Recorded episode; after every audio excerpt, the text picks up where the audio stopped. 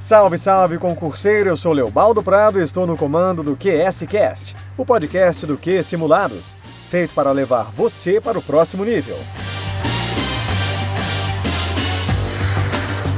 Neste episódio temos um tema doutrinário.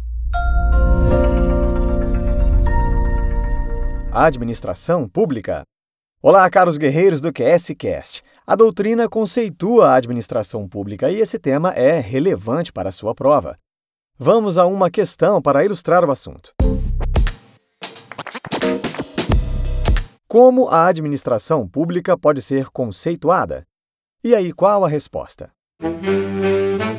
A administração pública pode ser conceituada em sentido amplo, no qual ela abarca as funções políticas e administrativas.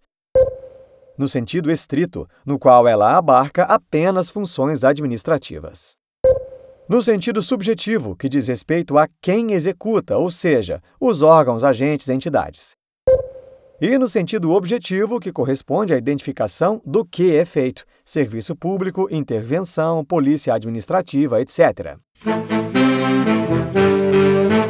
A administração pública, em sentido formal ou subjetivo, é o conjunto de órgãos e pessoas jurídicas que o nosso ordenamento jurídico identifica como administração pública. Não importa a atividade que exerçam. No Brasil, só é administração pública os órgãos integrantes da denominada administração direta, que são os órgãos que, em uma pessoa política, exercem função administrativa e as entidades da administração indireta, que são exclusivamente as autarquias, as fundações públicas, as empresas públicas e as sociedades de economia mista. No Brasil, a administração pública é composta por órgãos em sentido amplo, que se dividem entre a administração direta e indireta. Estude esse assunto para gabaritar na prova.